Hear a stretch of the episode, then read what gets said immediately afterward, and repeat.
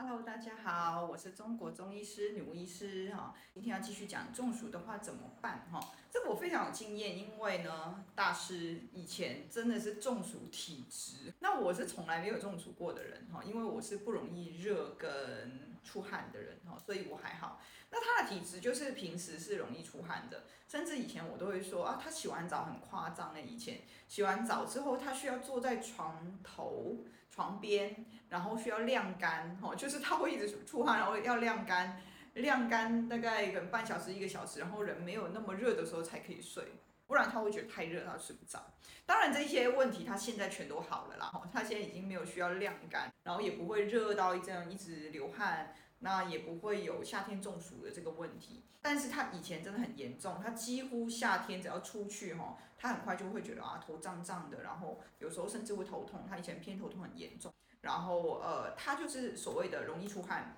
然后呢，心脏力量也比较差哈。那所以以前的方法很常见呢，就是哦，每次都用刮痧。我先说刮痧有没有效呢？有效的，它在短期内绝对是有效。但是呢，你要注意是刮痧，它通常在拉长时间来说不是一件好的事情。尤其是如果你是像大师这样子，本来就是偏所谓的中暑体质，你每刮一次，它就出一次汗，你会在短期内觉得比较舒服。原因是什么？我们前面提到说，因为中暑是气血冲上来嘛，那气血是有热度的，所以你越多的气血会越热。那当然，在这个热，它在刮痧后。这个毛孔打开，它能够从汗出去的话，闷在上半身的气血就会减少，热就会减少，你就会觉得没有那么头胀啊，压力没有那么大嘛，没有那么头痛，也没有那么头晕，然后会比较好一点，然后稍微也比较可以睡觉，因为没有那么热之后，人也比较可以睡。那可以睡的话，心脏力量会慢慢的复原，因为睡眠休息对心脏的复原是什么特效药，对不对？所以呢，一两次我觉得 OK，但是如果你是像大师这种是偏体质的问题呢？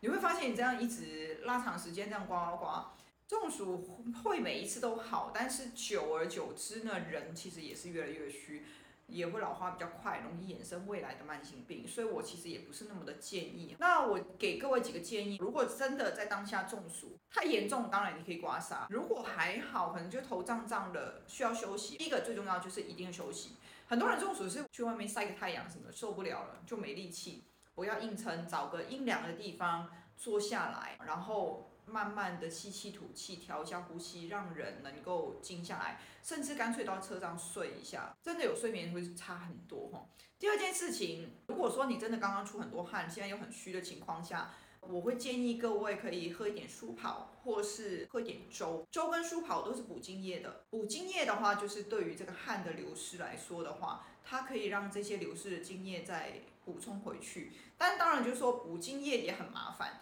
如果你一次喝太多，又是停在胃里面，心脏又处理不了的话，可能也会吐。所以你要注意是喝的量。可能要慢慢喂哈，然后让他休息一下，喂一点，休息一下，喂一点哈。主要以休息跟不出汗为主，然后让他慢慢的复原。不可能急于说啊，我现在赶快灌一瓶舒跑给他，他一定会吐，所以千万不要做这件事情。然后再来就是说，呃，看你要刮痧，还是有的人会用闷汗，但我觉得看严重程度，如果真的很严重，再去做这一些动作会比较好。因为很多情况下可能稍微休息一下就会好很多了哈，除非是真的很严重，像以前。大师那一种的话，上次我要更正一下，有提到说有一些人是会出汗比较多，也有不出汗的，那个不出汗也会闷在里面。这个时候，有的人可以泡一点呃热水澡也是 OK 的，但也是不能多哈。所以呢，各位就把这几个学会，其实没那么容易中暑。我自己跟家人，尤其大师那种中暑体质，现在夏天。